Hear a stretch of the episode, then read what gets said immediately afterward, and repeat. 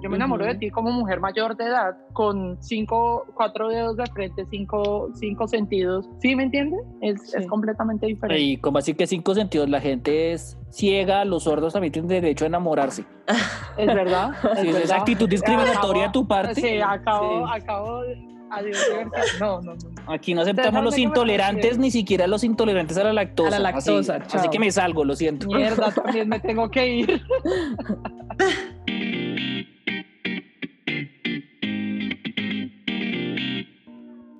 Quisimos celebrar la diversidad, pero ya todo se inventó.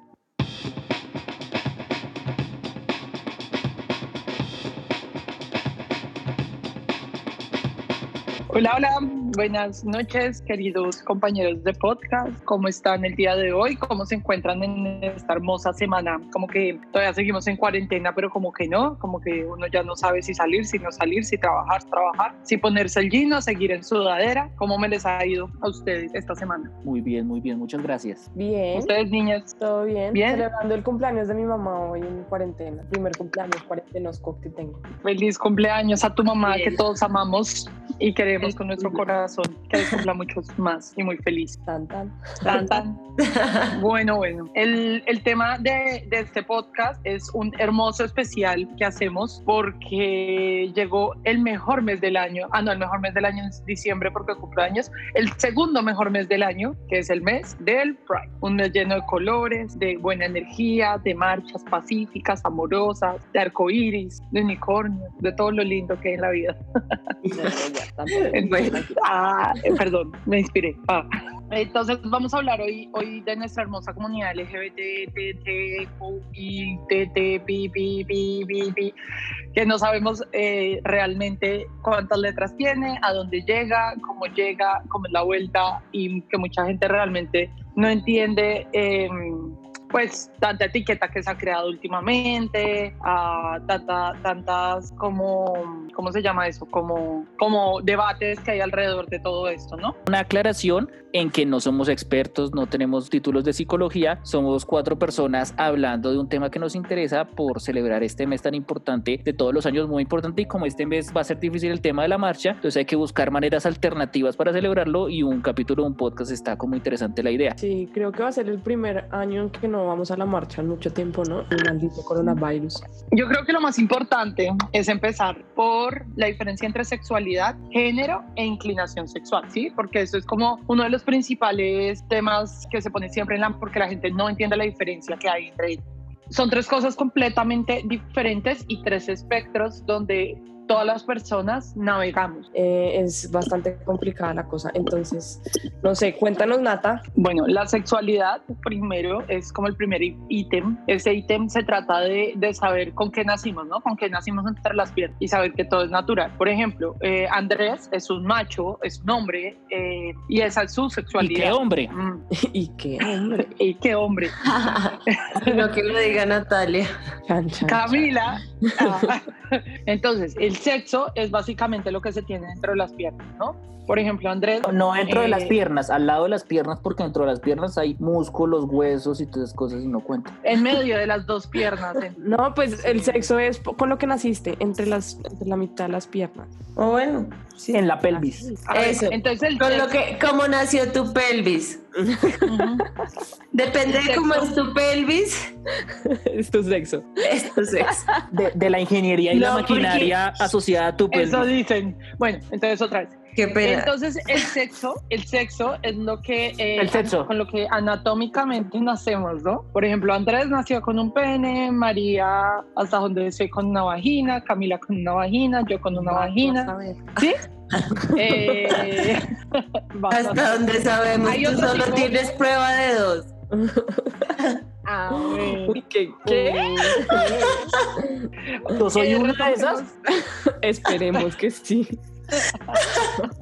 Por supuesto, Andrés. Por Dios. ¿Y Ustedes qué prueba? Yo trato, yo trato de hablar súper serio y siempre me venden no, horrible.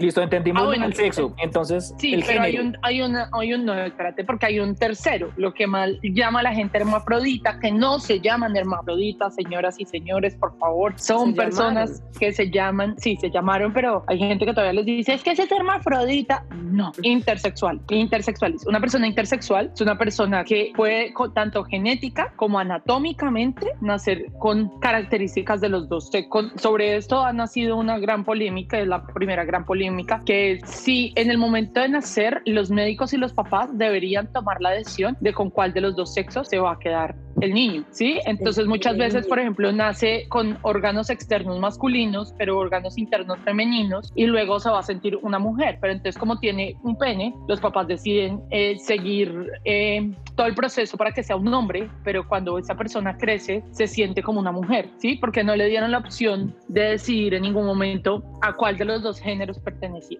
Es muy loco porque hay una película que de hecho pone en una parte igual muy, muy de paso de alguna manera, pero sí ese dilema y es, o, o como esa, claro, como esa discusión que debe darse y eh, es en Predestination, no sé si la han visto, que es esa película Sí. que el tipo termina siendo Buenísima. Todo, su mamá, ella, su tío, el que tiene que matarse en el futuro y en el pasado, bueno. Sí, es, Y es ahí- básicamente una película que es el mismo todo el personaje. Y es su Eh, mamá, es su papá, es todo. Es todo, También hay, pero no es Patricia. Ah. también eh, Shonda Rhimes, que la amo con todo mi corazón. Eh, lo toca en series como Grey's Anatomy y Private Practice, en las dos Sí, series que bueno. son con el mismo universo, por decirlo así. Eh, lo toca en diferentes eh, capítulos y habla sobre eso. Pero, pero también mira que ahí eh, esa decisión entre masculino y digamos entre hombre y mujer no necesariamente en, hay otras latitudes en, en el sudeste asiático. Hay una hay países donde ya hay un tercer género y digamos que esa decisión no entra por la obligatoriedad de tomar uno de los dos caminos sino que ya se ha entendido que hay una cuestión intersexual y simplemente no es que sea una anomalía sino es un tipo diferente de persona. Yo creo que es esa necesidad todavía eh, entrar dentro de la heteronormatividad, de decir es hombre o es mujer, cuando realmente sí están naciendo intersexuales porque es algo natural. O sea, quiero contarles que oí una cosa que dice que más o menos hay la misma cantidad de intersexuales en el mundo que de pelirrojos. O sea, calculen que realmente son, son muchos, o sea que en Estados Unidos son uno de cada 100 personas, uno es intersexual. Entonces, dejar de pelirrojos? que es- no tengo ni idea. Eh, en mi familia hay tres, vamos contando. ¿Y, y ahí cuál sería la, la ¿Qué vuelta? ¿Ustedes qué piensan? ¿Que debe haber otra otro casillita en esa en la encuesta? ¿Una Sí, que hable intersexual. de in- intersexualidad? Yo Sí. creería que sí, porque eh, como, como todo, como la personalidad, lo que dice Nata, es, eso es, depende mucho de uno personalmente y no de los papás, sino de la gente que lo rodean y de los médicos cuando uno nace, sino que es una decisión que uno debe tomar y si esa, per- o sea, si esa persona nace y después su vida va a ser completamente diferente y nada tiene que regir al- a- alrededor de su género ni de sus partes sexuales, entonces pues yo creo que debe ser libre y decidir cómo esa persona quiere crecer cómo debe ser. Claro. Y es el momento en que la sociedad tiene que pensar a pensar en que no solo existen dos sexos, sino también existe la intersexualidad y que debería empezar a ser algo común porque es muy natural y son, y son las personas que empiezan a decir, ay, es que esto no es natural y son un montón de viejas peliteñidas con botox y no, eso no es natural. La hipocresía. En fin, pasemos- la Hipocondría. hipocresía. Pa- pasemos al Bueno, género, pasemos al género que no, amigos eh, fanáticos religiosos, el género no es una ideología. Sí, por favor. Y no, El no género. es castrochavista.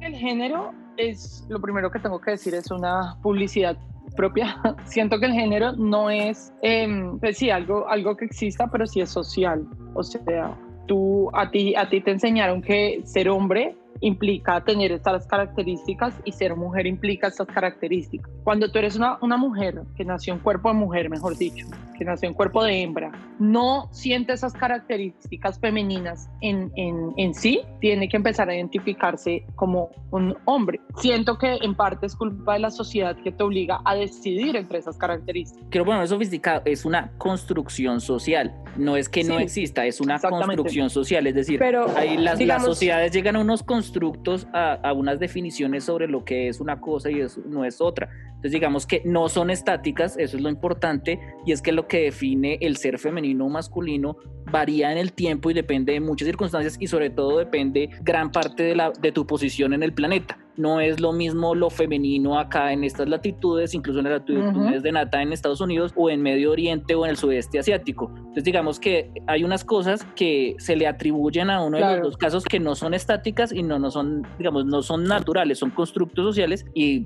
constructos sociales que cambian. Sí, digamos que añadiendo algo a lo que dijo Andy, eh, que estoy completamente de acuerdo, porque de hecho es así, ah, eh, es que es una cuestión que es consensuada. Digamos que esto no es que la sociedad conscientemente llega a un consenso, pero sí son cosas como similitudes culturales que uno posee en la sociedad y que construye porque tiene esos referentes en común, porque no crea referentes de lo que no existe en su mente, en fin. Y otra cosa que me gustaría también como añadir es que igual el género también se, pues hay muchos científicos sociales, por lo menos de, antropología, que tratan el género como un proceso eh, y, no, y no tanto como, como una cosa estática como la identidad únicamente y tampoco como algo algo no, no, no pensado por las personas o que las personas no interfieren en ello, sino que de hecho es como un proceso también de vida que se elige y que, y que, y que se toma, claro, como, como que se hacen cosas.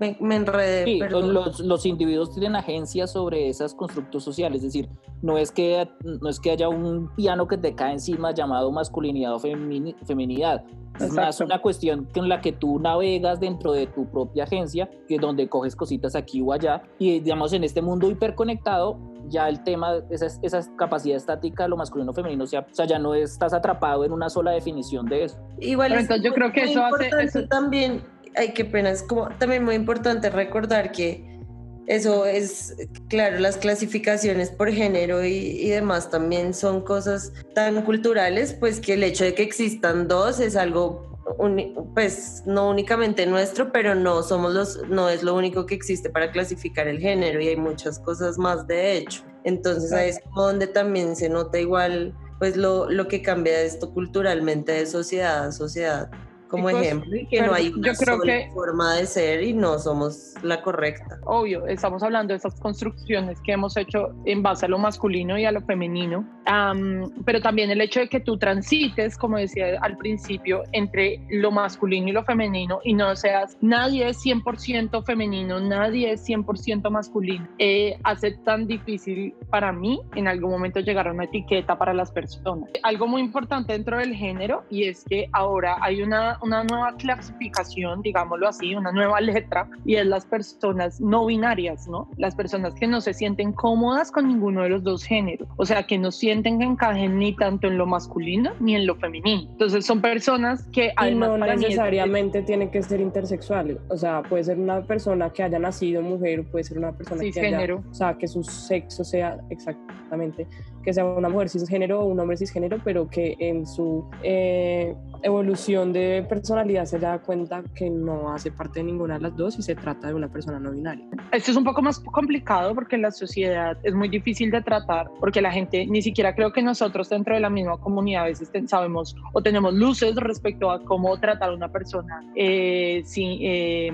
que no, no, no quiere pertenecer a ninguno de los géneros porque nuestro idioma principalmente no nos lo permite. ¿Sí? En inglés pasa que cuando alguien eh, no binario quiere que se refieran a, a él como persona o a ella, no sé, si ven, es muy difícil, eh, dice they, them, que es ellos o ellas, pero en el nuestro sigue teniendo género ellos y ellas. Sí, porque en, inglés es como un ellos, pues por decirlo así, o sea, no tiene, no tiene género en la palabra they y them, pero acá sí, ellos y ellas, y no hay. Y ellas es una cosa que, pues es un, una pelea con el lenguaje todavía mucho. Sí, el, lenguaje, el, lenguaje inclusivo es bastante difícil en el, en el idioma español, la verdad. A mí me parece, a mí me parece que, y esto es como una vaina que he tenido mucho con la gente, y es como la gente en verdad es libre de hablar como se le cante el orto, literal, y sobre todo si es que detrás hay una lucha por la representación y por la reivindicación, o sea, evalúen también el orden de los valores. Y como que lo que nunca he entendido es que la gente ahí sí saca su lado eh, súper académico, qué sé yo, que en verdad ni siquiera lo tienen y apegándose a vainas como la RAE y a todo el mundo se le olvida que el lenguaje es como decir todo que yo que no pongo tildes. social y es hetero pero lo de las tildes es otra cosa Natalia lo de las tildes sí, es pero importante yo tengo problemas yo tengo problemas con, con, poner tildes y me voy a poner a pelear con alguien porque la Real Academia de la Lengua dice que, que, que no pueden decir ellos o nosotros eh, cuando yo ni siquiera sé poner tildes entonces no me las voy a dar de una académica cuando no lo soy y no voy a pelear. Si tú quieres decirlo así, dilo. aparte, hay que entender que eso es propio. Si tú aparte también yo pienso, y yo pienso que sobre todo no hay que esconder en verdad lo que a uno de verdad lo ofende dentro de argumentos que son completamente incoherentes, como si tú me juras que escribes el castellano perfecto, que no cambió nunca, entonces escríbelo como se escribía tal cual llegó a América en el siglo XV, huevón, para hablar de que la lengua no cambia. Entonces, Exacto, o sea, es algo eh, no evoluciona, lo que sea de entrada. Entonces, pero es, pero es eso. argumentos y que lo que te fastidia es que se hable de una manera inclusiva porque tienes un problema con que la gente incluya cosas que tú no estás de acuerdo. Sí, pero bueno, Sigamos con el tema. La, la, tercera parte son eh, la, las preferencias sexuales, ¿no? Esto ya es que nos gusta, básicamente. Si te gustan los hombres, si te gustan las mujeres, si te gustan los no binarios, si te gustan las personas trans, si te gusta em, el vecino, el amigo, cualquier persona que te guste entra dentro de estas inclinaciones. Entonces, dentro de estas inclinaciones es donde se. Eh, sí, cualquier persona mayor de edad a tu par e igual. Gracias. Porque ahí tenemos otra discusión grandísima. Es uh, entrar dentro de estas inclinaciones sexuales. Que no son estáticas, pueden cambiar en el tiempo. Si usted en este momento le gusta a alguien, no, o sea, no piense que, necesariamente eso le tiene que gustar toda la vida. Exacto, por eso yo no estoy a favor de las etiquetas de ninguna clase y me da rabia que la gente de, de, de la población LGBT diga como es que queremos combatir las etiquetas y queremos salir del closet, pero igual entre, entre nosotros nos seguimos poniendo etiquetas maricas. A mí eso no, no me parece porque es que uno es evolución diaria y si las cosas, o sea, si a mí me gusta hoy, pues mañana puede que me guste ve y uno lo ve todos los días. Si ayer me pareció esta camiseta fea, pues puede que hoy me parezca linda, porque tienen que ser mis gustos sexuales algo tan fijo y no puede cambiar con el tiempo. Yo tengo una amiga que, que peleaba mucho con eso porque e, ella tuvo novias, tuvo, bueno, primero tuvo un novio, duró con él mucho tiempo, terminaron y después en ese proceso tuvo novias y todo eso salió del closet como lesbiana y volvió con ese novio de esa época y decía que era más difícil volver a meterse al closet que salir de él, porque era más criticada por sus amigas ya lesbianas por haber vuelto a meterse con un hombre que haber salido del closet como tal. Y yo decía, es increíble que nosotros estemos tratando de defender la diversidad, la diferencia, y cuando alguien llega y te dice, hey, ya no soy lo que tú esperas que yo sea, es malo pero también hay, eh, por eso es que a mí a veces la, palabra, yo no prefiero tanto la palabra comunidad, sino población, porque hay también con, con, grandes controversias dentro de la llamada comunidad, por eso es mejor decirle población. Ustedes saben que está todo el tema, eh, eso los vi, eh, están en un espectro demasiado complejo de prejuicios y juzgamientos dentro de la misma población, porque si un bi está con un hombre, digamos que yo, yo estuviera con un hombre, soy gay, y si estoy con una mujer, me volví heterosexual. Si las personas no son capaces de entender entender que una persona bi puede seguir siendo bi sin necesidad de, no, o sea, su sexualidad no está marcada por la persona que, con la que está. Con la que está en el momento. Y eso también se marca por la otra controversia que hay frente a los bi, es el tema de, eh, desde, yo entiendo la transfobia y los problemas de la transfobia y todo esto, pero muchas veces los bi son acusados por, esa, por ese gusto binario de ser transfóbicos porque no son pansexuales, entonces hay toda una tendencia que dice que hay que sacar a los bi porque ellos son transfóbicos por no ser pansexuales, pero yo no estoy de acuerdo con eso. es decir, eso también es una etiqueta, o sea, se, está atacando a una población por, es decir, es como al otro mundo tiene que gustarle todo. Eso es Pero es que eso, bebé, eso también ahorita es, es, un debate que hay no solo en, los, en, la, en la bisexualidad, sino lo que les decía, en el lesbianismo y, y, en los homosexuales, hombres, gays, también hay. Que, que si tú eres una mujer lesbiana, te tiene que gustar todo lo que entra dentro del espectro de mujer, ¿sí me entiendes? Que no solo es la mujer cisgénero, sino también también puede ser una mujer trans. Yo siento que una cosa es ser pansexual, el hecho de que tú te puedas eh, meter con cualquier, pues no con cualquiera, sino con cualquier tipo de letra que te gusten tanto las mujeres como los hombres, como las personas trans, está bien y por eso se llaman pansexuales. Pan de todo, de pangea, todo. Es por eso literalmente. Pero eh, las personas bisexuales les gustan las mujeres cisgénero y los hombres cisgénero y debería ser así, ¿sí? O si no, pero son dos cosas que se comparan. Pero no estoy de acuerdo. Pero lo mismo dicen de las lesbianas. Es, que es muy difícil. sí, porque digamos, yo me he considerado una mujer bisexual durante creo que más de dos tercios de mi vida y, y a mí me pueden gustar las personas trans. O sea, y, y yo siento una atracción por una persona trans y me ha pasado muchas veces y no he tenido la fortuna de tener una pareja transexual, pero me, me parece muy chévere y me gustaría mucho, eh, no solo por, por oh, es trans, sino pues porque a mí me importa un culo lo que tengan en la mitad de las piernas, básicamente. Entonces, si la persona me atrae sexualmente y, y, emocionalmente, siendo su físico como sea, pero yo no me considero pansexual porque es que, no sé, porque no, no me parece que... Pues es que siendo teóricos, si a ti te gustan, si te puede gustar un trans, serías pansexual. Si no te gusta un trans, no serías pansexual. Pero, pero precisamente pero por eso odio las etiquetas. Es que es una estupidez todo eso de las etiquetas, lo que yo les digo, obvio, yo me considero lesbiana porque me gustan las mujeres cisgénero, pero eso no quita el hecho de que mañana me guste un hombre cisgénero, digo, un hombre trans, una mujer trans o un hombre. O un hombre, o sea, sí, eso, uno que entonces, entonces las etiquetas son una mierda porque además te limitan a ti como persona, ¿no? Hay un momento en que tú dices, toda mi vida me he catalogado dentro de, de, de, este, de esta etiqueta, entonces si me salgo, pues la gente va a decir que qué hago, que no sé qué, cuando nosotros toda la vida lo único que hacemos es cambiar. Ah, y también eso, tú no vas a ser toda problema, la vida bisexual, o bueno, sí. Pero ese problema, sí. ese problema está, está muy, muy fijado también en las personas bisexuales y pasa mucho. Uh -huh. El, toda la gente de la población LGBT piensa que el bisexualismo es algo que es una etapa o, o, que alguna vez vas a cambiar o que lo que decía Andy, que si te quedas con tal género, pues ya te vuelves... O que te dicen que eres un grisecito, que porque eh, a mí mucha gente en la universidad y de la comunidad. mucho por eso y de la misma de la población.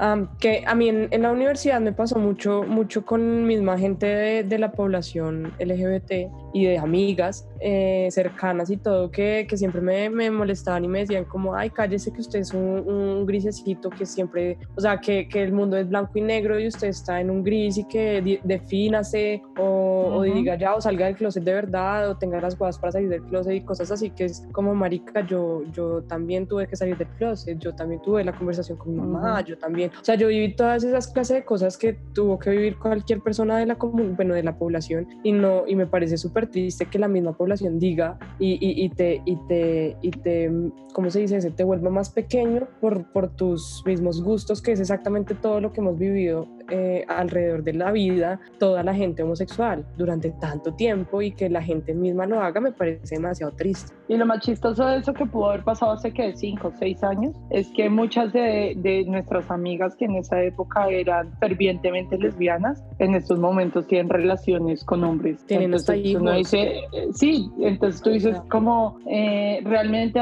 eh, será que por fin entendiste que es que la sexualidad, el género y todo eso es lo que decía Cami al principio, un, un camino todavía la cultura no entiende, la sociedad no entiende que, que, la sexualidad y el gusto es algo que fluye, o sea, que, y que puede evolucionar a través del, del tiempo. O sea que, o sea que Camila hoy puede ser súper heterosexual y mañana lesbiana.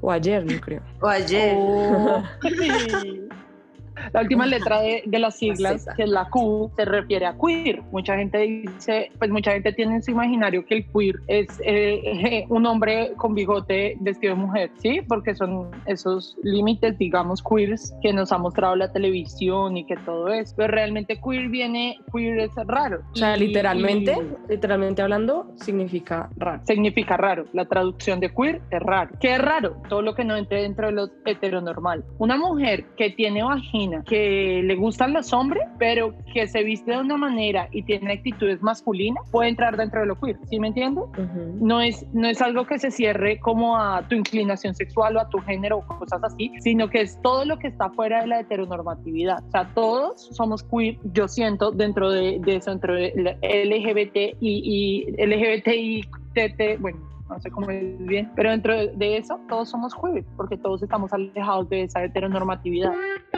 Estás escuchando Ya Todos Inventó. Síguenos en nuestras redes sociales, YouTube e Instagram como Ya Todos Inventó.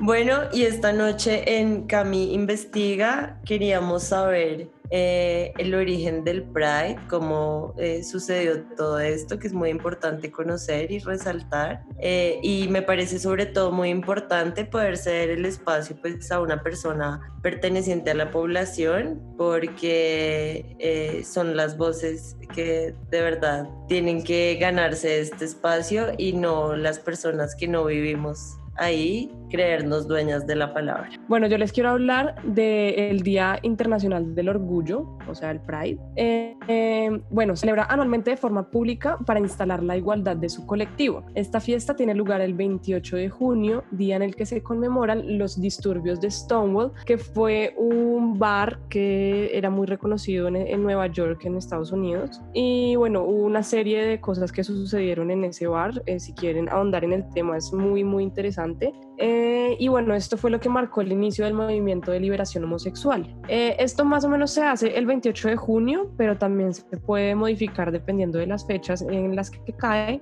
y eh, se hace el primer sábado o anterior del 28 de junio. O sea, el primer sábado después, ¿cómo se dice eso? El primer sábado anterior o posterior al 28 de junio. Aunque pues también se puede modificar dependiendo de, del país. Entonces se celebra desde, el, desde mayo del año 1969.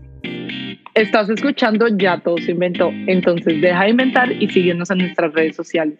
Recuerda que también nos puedes encontrar por Spotify. Dediquemos esta segunda parte a las representaciones que vemos de la población LGBTTTIQ en los medios de comunicación, en las series que son un espacio muy interesante porque, digamos, yo recientemente eh, montaron a Netflix, no sé si vieron por ahí, montaron Modern Family, que fue una serie que en Colombia montó un, pues, generó mucho revuelo porque una de las parejas de Modern Family es una pareja gay que está adoptando una niña. Entonces, yo me acuerdo que cuando salió acá en Colombia la publicidad de eso, la, mucha gente perdió la cabeza y mejor dicho, todos se van a volver gays. Y pues he estado revisitando la serie y es interesante porque, pues, eh, digamos, no sé si pensar que de pronto es muy clásico porque muestran a la pareja gay muy, o sea, muy extrovertida, muy, ¿cómo se, cómo se dice eso políticamente correcto? Estereotipada. Sí, estereotipada. Muy mariposa. Eh, sí, un poquito.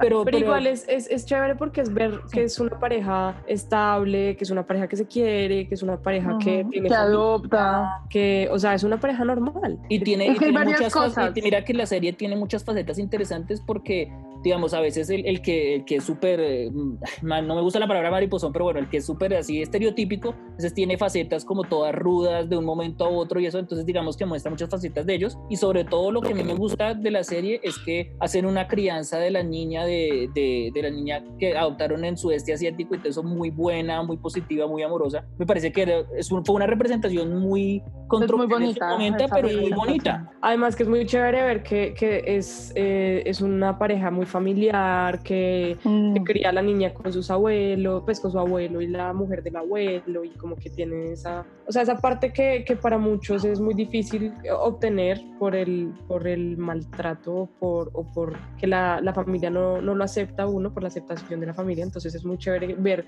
que ahí es algo súper natural y súper normal. Obviamente también tocan el tema de que el papá le dio duro y bla, bla, bla, pero pues es muy chévere ver como que hubo aceptación y que la, la niña está criada alrededor de toda su familia. En esta parte, en esa parte de las series y la televisión y todo eso hay dos cosas y es esas, esos personajes que son reivindicativos, que es como decir, hey, estamos aquí, existimos y, y, esta serie se va a basar en eso, en mostrar la vida de una lesbiana, mostrar la vida de un gay, a este tipo de como de representación que es que la vida de ese personaje no se basa en, su, en sus gustos sexuales, sino que es más importante por otra razón, ¿sí? Es el hijo de la familia que está casado, tiene una familia, sin importar con quién esté casado, ¿sí? Sí, tiene los mismos problemas que tiene su hermana heterosexual. Exacto. Entonces, Pasa desapercibido, eh, pues, por decirlo así, como muy... Entonces, Más que, más que reivindicativo sería, no sé si la palabra sea de normalización, me parece que esas series normalizan muchas cosas que deberían ser normales, irónicamente. Sí, no, yo digo ya, a que mí me parece... reivindicativos son las series como por ejemplo de El World. Sí, como que son más enfocadas. Ajá. O as Folk, ¿sí? Esas Ah, series a que son parece- completamente enfocadas en eso. A mí me parece muy chévere que en esta época haya esa clase de series, sea cualquiera de las dos que está hablando Nata, porque es, porque es muy bacano poder, eh, digamos nosotros, en nuestra época eso no existió. Eh, Ujú. Cuando éramos bastante pequeñas, ya vino a verse algo como en The L World, que es en los 2000 y cosas así, pero hubiera sido muy, muy bacano poder crecer con que eso es algo natural y, y poder verse a uno mismo reflejado en, una, en un personaje e identificarse con un personaje ficticio es algo muy importante porque uno se da cuenta que, que es eso, que es normal, que no tiene nada que ocultar, que es, que es algo bueno y que hace parte de una sociedad. Entonces es muy chévere poder ver que ahora, digamos, hace poco vi que en alguna caricatura, la verdad no estoy segura en qué caricatura es, eh, un capítulo donde una princesa se encuentra con una, no sé, con una hada y, y se, y se dan un beso, pues se dan un pico y como que habla de eso la caricatura en ese capítulo, como que quieren ser novias y bla, bla, bla. Y, y me parece genial que, que ya se pueda entender eso como algo normal y, y no se tenga que ver como, como un- una secta o algo que, que no es, que es, pues que es como antinatural, que es lo que, lo que, lo que no debe verse. Claro, yo, yo creo que lo importante de la representación en, en- en la televisión es eh, ese lugar donde, donde mucha gente necesita encontrarse y decir, hey, en el mundo afuera de mi casa pasa esto. No soy un alien, está pasando, no soy la única, le pasa a mucha más gente. Pues claro, en nuestra época no había esa manera de, de poder vernos reflejados y, y cuando era así, porque tal vez en nuestra época existió sobre todo,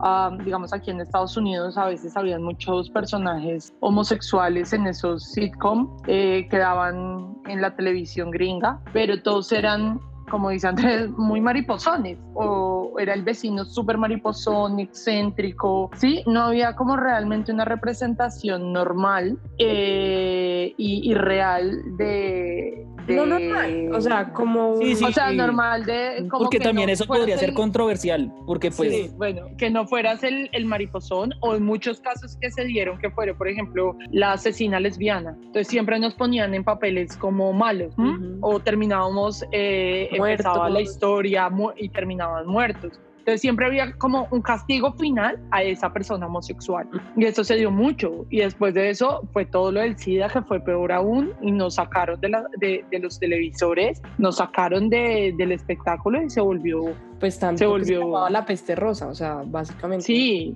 sea, Y obviamente llegaron después personas a tratar de reivindicar todo eso, no solo como actores, sino gente como Helen DeGeneres, que, que es una persona que en su momento sufrió mucho al salir del closet, que le, le cancelaron su programa, básica- básicamente su, su carrera se fue a la mierda solo por ir y pararse y decir soy lesbiana. Ujú. Entonces, eh, que después, pues gracias a Dios la devolvieron y ya lleva como 20 años haciendo el show de Helen. Entonces, es, es toda esa reivindicación que, que hemos necesitado durante mucho tiempo en la televisión y que sean muchas series. Ahorita vemos am, muchas series de lesbianas, de bisexuales, pero ahí hay otro tema y es, vemos gays, vemos lesbianas, vemos bisexuales, pero no vemos tanto transexual y no vemos tanta persona no, em, binaria. no binaria.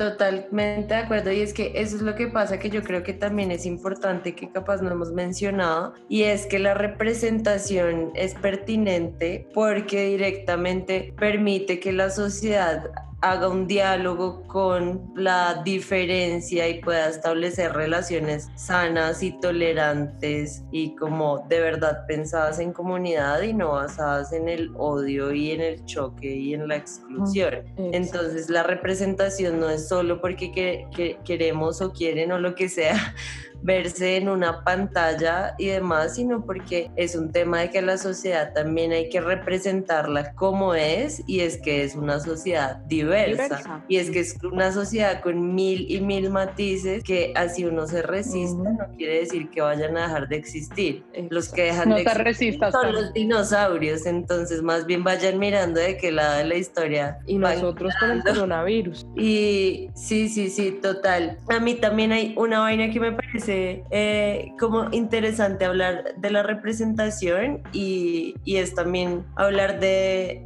eh, pues, como estos, estas interseccionalidades dentro de- del movimiento LGTBI también, Cook, y que es, eh, pues, claro, como esas condiciones también que en últimas están siendo transversales a todo, que son eh, la raza y la clase y la cultura y un montón de cosas más. La María, a mí ese de señorita María me parece re bonito porque es como esta señora campesina que era pues un- la señorita María era un hombre para los que no saben y ella cuenta pues es una señora súper de edad ya muy campo adentro pues como que no es Amazonía y qué sé yo pero es zona bien rural Sí, que una campesina. y la mamá, y la mamá dice, ella dice que la mamá desde chiquita la dejó ser niña porque, porque la, la vio y, y la dejó. Entonces, Es algo muy natural y la gente no entiende eso. Claro, porque igual seguimos viendo como, como algo moderno, como algo que está pasando ahorita, como cuando los papás decían, es que eso no se veía en mi época. Obvio, no se, ser- no se veía en tu época porque todos eran unos enclosetados. y la, pero claro, y esto pasa en un contexto en el que no le llegó la televisión, no le llegó la representación, no le llegó ni nada. Y también lo bonito de cómo la Claro, que no es por moda, como como la dicen. sensibilidad de la mamá de poderlo haber hecho, porque cuántos no habrán tenido eso mismo y en verdad lo que hicieron fue molerlos a golpes o cuánta cosa. Entonces, Yo quería, yo quería eh, ahondar un poquito en lo que, en lo que decía Nata, que, que mucha gente eh, dice como, ay, es que en mi época no se veía eso. Y básicamente no es porque tampoco, o sea, mucha gente sí era enclosetada y obviamente porque eran diferentes momentos, pero no solo era por eso, sino que en este momento el mundo está conectado y está conectado a través del Internet Mm. y está conectado a través de sus dispositivos móviles que tienen cámaras y que tienen de todo. Entonces eso hace que uno pueda conocer personas en todas partes del mundo y que pueda abrirse y darse a conocer lo, lo que está pasando en muchas partes. Entonces no es que no existieran, no es que no estuvieran ahí, es que uno no tenían visibilidad y dos no, no tenían cómo mostrar su... su- No, y además era, mí- era, mí- era, era ilegal, digamos, ser homosexual. Ujú. Y era pecado, bueno, todavía sigue siendo pecado para los más retrógrados. idos, sí, sí, Pero hay muchos. a lo que a lo que iba, qué pena, como ahora sí haciendo el punto anterior que Mari me lo hizo recordar antes de irme a la mierda. Ah,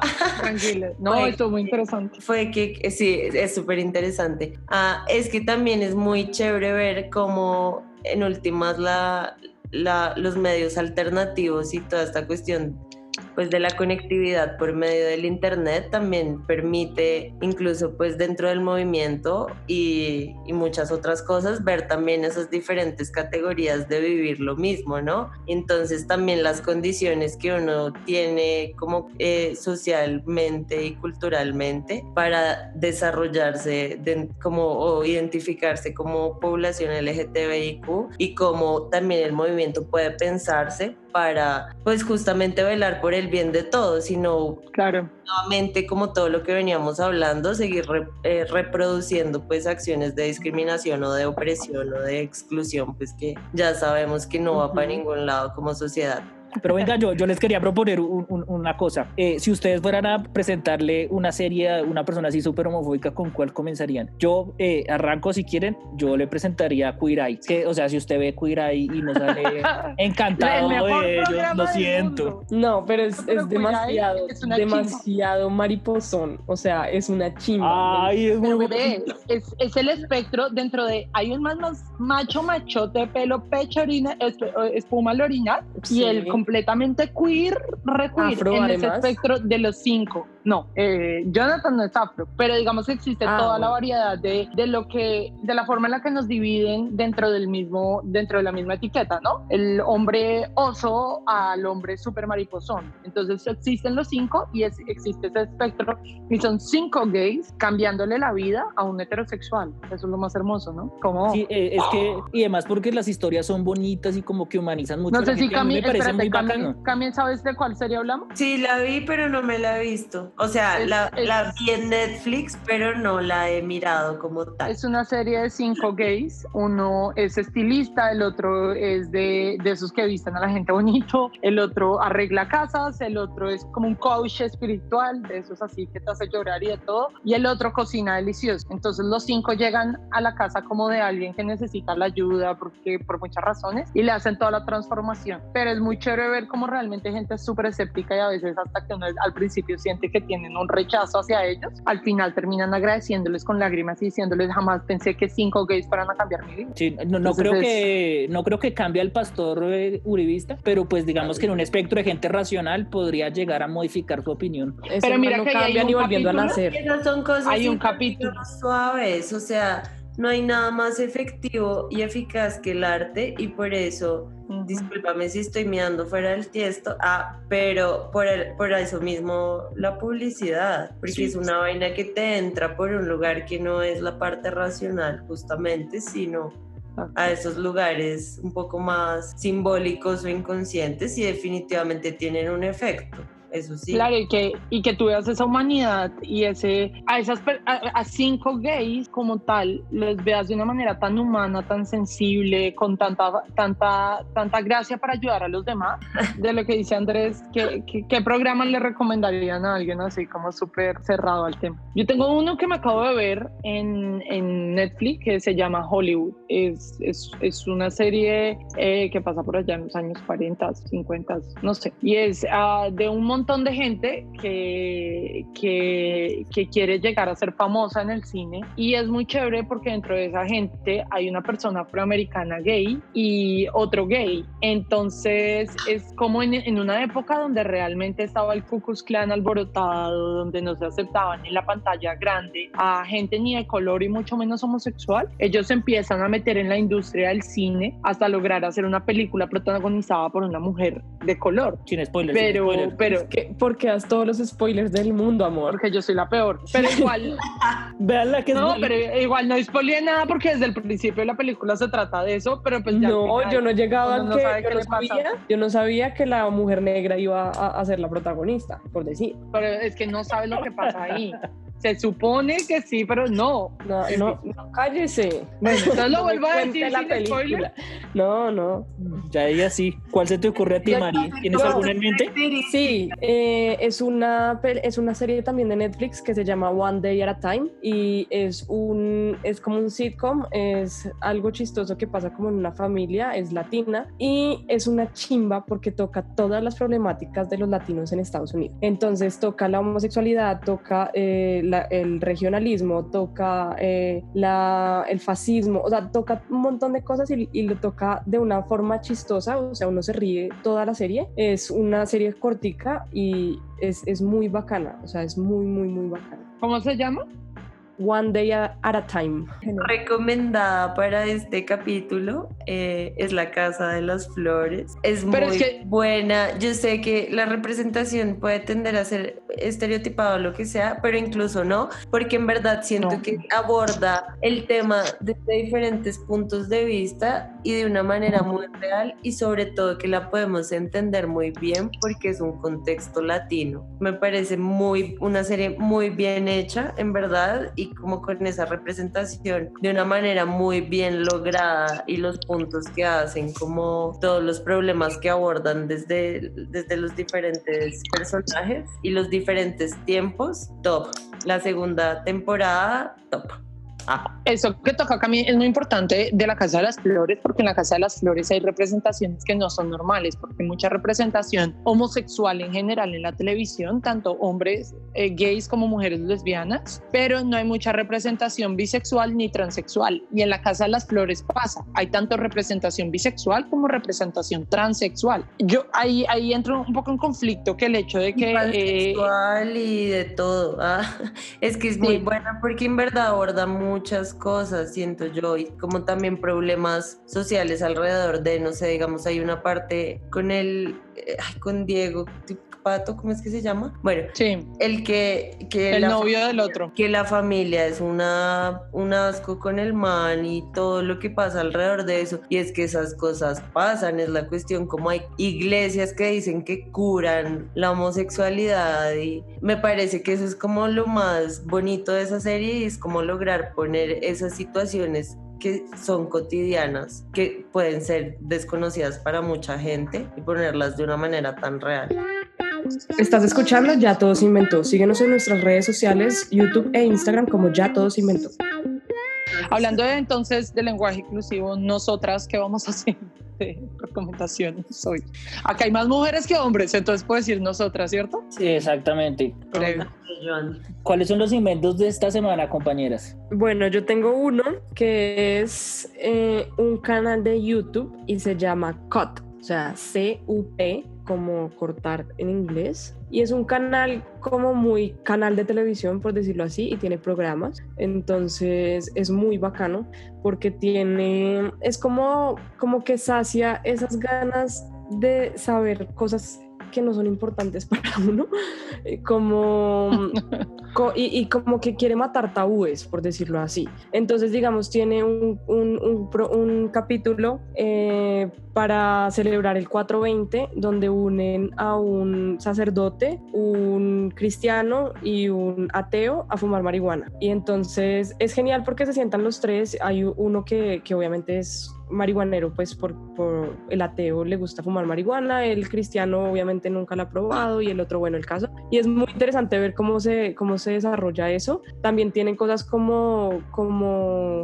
un gay tratando de saber la sexualidad de, de más gente. Entonces, o qué tan gay del 1 al 10 es una persona solamente por verla. Entonces, como que trata de matar esos tabúes y, y- y las, y las etiquetas estúpidas que uno tiene en la cabeza que dice como eso no puede pasar. Eh, un disclaimer grande es que está en inglés. En, si quieres ponerle subtítulos, debe ser los subtítulos que tiene YouTube, que hay veces son un poquito extraños, pero es un canal eh, muy bacano. O sea, tiene, tiene, tiene programas muy interesantes y bastante chistosos, la verdad. Que uno aprende maricadas que son inaportantes a la vida. Ok. Digamos, Andresito. también, perdón, Ah. me, acordé, me acordé de un capítulo que es donde hay una mujer que le tiene que adivinar a su hija con cuánta gente se ha acostado del público que está ahí. Entonces traen a 10 personas y la mamá es la que tiene que decir cómo se acostó con este, se acostó. Y es muy bacano porque hay mujeres y hombres o, o hay, hay de todo. Entonces la mamá es, una, es como si uno fuera como si fuera lo más natural del mundo y dice como mi hijo se acostó con esta mujer y también se acostó con este hombre y cosas así que, que ahí lo toman como si fuera lo más natural y es muy bacano. Chévere, chévere. Andrés. Eh, bueno, en mi invento de, de esta semana es una cosa que realmente descubrí esta semana. Mi invento es la ciencia y la ciencia reproducida en un canal de YouTube que se llama El Robot de Platón. El Robot de Platón. Yo soy seguidor de muchos canales de divulgación científica porque me agrada mucho temas que tienen que ver con la astrofísica, con la física, con la astronomía y ese tipo de cosas me gustan mucho. Y esta semana descubrí ese canal, el robot de Platón, donde le explican a uno fenómenos astrofísicos de manera muy interesante, incluso con un humor muy particular que tiene el presentador, que es chistoso sin tratar de serlo. Entonces, digamos que, por ejemplo, con ocasión ahorita, no sé si ustedes vieron que está a punto de salir la primera eh, nave espacial eh, construida por una empresa privada, es el SpaceX. Eh, en días anteriores iba a salir, pero no pudo salir por mal tiempo, entonces va a salir el 30 de este mes. Sale la primera nave, tri- la nave, primera aventura espacial hecha por una empresa privada de la mano de Elon Musk. Entonces ahí hicieron un especial muy interesante sobre todo lo que implica, digamos, este el, el comienzo de un proceso que va a cambiar el mundo, que va a ser la inclusión de las empresas privadas en la aventura espacial. Digamos, en este canal de Robot de Platón información, explican todas estas cosas. Si quieren saber sobre astronomía, que no es lo mismo que astrología, si ustedes gustan de la astrología, ojalá no se pasen por allá porque les van a explicar por qué la astrología no tiene sentido. Y ya. Esa fue mi recomendación de esta semana. Mire, Sagitario, Tauro, en descendente, en ascendente. Ah, mentiras. Pero sí, adiós. Eh, Camilina, ¿no es tu recomendación de esta semana?